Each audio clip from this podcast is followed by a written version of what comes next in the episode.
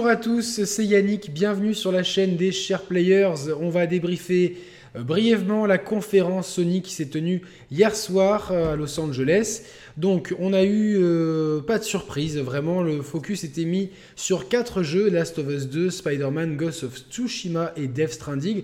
On a eu quelques petites choses en plus dont je vais vous parler au cours de la vidéo. Donc pour l'instant je suis plutôt mitigé par rapport à cette conférence. C'est du déjà vu, rien de vraiment très frais et c'est vrai que comparé à celle de Microsoft, euh, ça faisait un petit peu euh, plus light, bien que les quatre grosses exclus présentées euh, extrêmement envie. on commence avec Last of Us 2, 12 minutes du jeu avec une cinématique où on voit Ellie dans sa vie d'adolescente elle a beaucoup changé quand même. Euh, c'est pas très, c'est un peu ingrat l'adolescence, on va dire.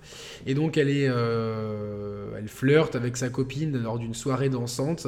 Et puis rapidement, on se retrouve plongé dans la brutalité du monde de Last of Us tel qu'on le connaissait dans le premier volet. Pas de Joel dans le trailer, on ne le voit pas. On voit par contre Ellie qui, on voit pas non plus de clicker euh, et de d'infecter. Par contre, voilà, toujours des hommes et on, la voit très très à l'aise pour euh, s'infiltrer, crafter, se cacher, euh, assassiner brutalement euh, dans l'ombre les, les, méchants. Et franchement, c'est extrêmement violent. beaucoup de gens ont été parmi nos abonnés gênés par cette violence. Roman un petit peu aussi. Moi, je serais un petit peu plus euh, partagé vis-à-vis de cela. C'est-à-dire que ça me, ça me dérange à outrance, mais dans le cadre de The Last of Us, si je prends référence le premier, la violence, elle était nécessaire à la mise en ambiance et au contexte du jeu. Sans cette ultra-violence qui entourait euh, le, le, couple Joel slash Ellie, le jeu n'aurait pas eu la même le même impact. Donc je, pense que c'est calculé de la part de Naughty Dog. En, tout cas, on, peut toujours apprécier leur capacité à faire des jeux sublimes avec une mise en scène extraordinaire. J'ai quand même extrêmement hâte de mettre les mains dessus. Un jeu qui m'avait moyennement euh, hypé lors de son annonce, et là, en voyant le gameplay, il m'hype beaucoup, c'est Ghost of Tsushima.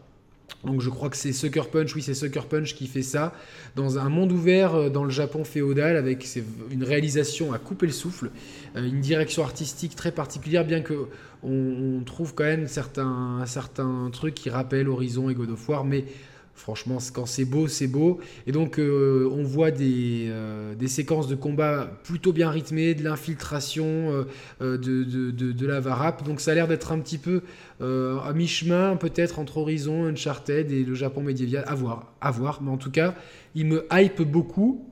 Euh, on a vu une longue séquence de gameplay de Spider-Man, ça fait vraiment, vraiment, vraiment, vraiment beaucoup penser à, la trilogie Batman Arkham, mais comme c'était des super jeux, ben pourquoi pas, c'est bien d'avoir Spider-Man, voir un petit peu, on, verra comment, le jeu euh, tient niveau rythme, niveau, niveau quête, niveau progression, niveau euh, environnement, etc. C'est des questions que, dont on pourra répondre qu'une fois manette en main.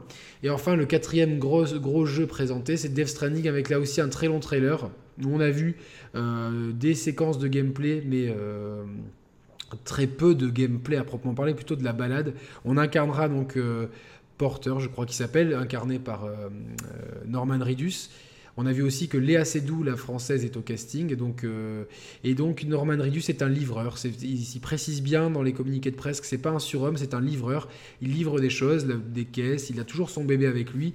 Et euh, dans, dans, un univers qui ressemble énormément à l'Islande. Donc, est-ce que ça se passe en Islande? En tout cas, plus les trailers sortent, plus on nage en plein questionnement. On ne sait pas du tout euh, pourquoi, euh, à quelle époque on est, qui sont ces envahisseurs.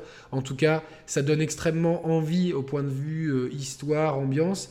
Les séquences de gameplay qu'on a vues ne sont pas non plus les plus impressionnantes possibles. Hein. Je trouve ça moins beau, entre guillemets, moins tape à l'œil qu'avec le Fox Engine par exemple. Mais bon, le jeu n'est pas prêt de sortir à mon sens.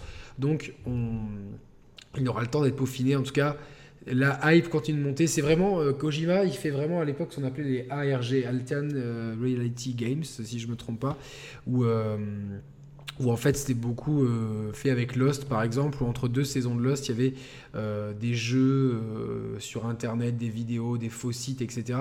pour faire continuer la hype. Et là en fait, c'est comme si chaque trailer faisait déjà, nous faisait déjà rentrer dans le jeu. C'était déjà le cas avec Metal Gear, mais on avait un repère d'histoire au fur et à mesure des épisodes. Là, comme comme c'est une nouvelle histoire, on ne sait pas du tout où est-ce qu'on met les pieds. Et c'est super hypant. Donc ça, c'était les quatre jeux les quatre gros jeux présentés par Sony, leurs quatre grosses exclusivités, donc ça c'était très bien. On a eu une bande-annonce de Resident Evil 2, le remake. Ça donne plutôt envie, on a, on a vu très peu de gameplay, voire quasiment pas, donc à voir, mais ça sort rapidement début 2019, donc année fiscale 2018-2019. Donc c'est bien, euh, c'est bien bien avancé dans, le chantier. J'ai vu qu'il y avait un Nioh 2. Euh, on a vu un peu de gameplay de Kingdom Hearts 3 encore. Euh, on a vu aussi euh, un Sea of Thieves like, mais en fait je crois que c'est un... je sais pas ce que c'était comme jeu. Putain, j'ai, pas le nom. J'ai un gros trou de mémoire. En tout cas, voilà. On a vu un jeu VR qui s'appelle Save the Universe, qui était... qui a l'air sympa et coloré. Et on a vu euh, surtout euh, Control, le nouveau jeu de Remedy. Alors ça fait énormément penser à Quantum Break et Alan Wake, surtout à Quantum Break parce que les assets semblent euh, très proches. Forcément, je crois qu'ils ont un moteur maison avec des pouvoirs proches aussi. Donc voilà, c'est il y aura pas mal de, combats et de réflexions aussi. Je suis en tout cas très hypé parce que généralement niveau narration, Remedy, ils sont au top. C'est vraiment le gros qu'on pouvait avoir dans cette conférence. Alors je fais ça de tête, j'espère que j'ai rien oublié. Si j'ai oublié quelque chose, vous me le dites. Pas d'annonce hardware, pas de PlayStation Vita 2, pas de Switch Like, pas de baisse de prix de la PS4 Pro, euh, pas de grosses euh, One More Thing, de, gros trucs annoncés. Tout était déjà bien sécurisé. Je pense que maintenant, euh, peut-être qu'ils se gardent le, gros des annonces pour leur PlayStation Experience ou d'autres salons.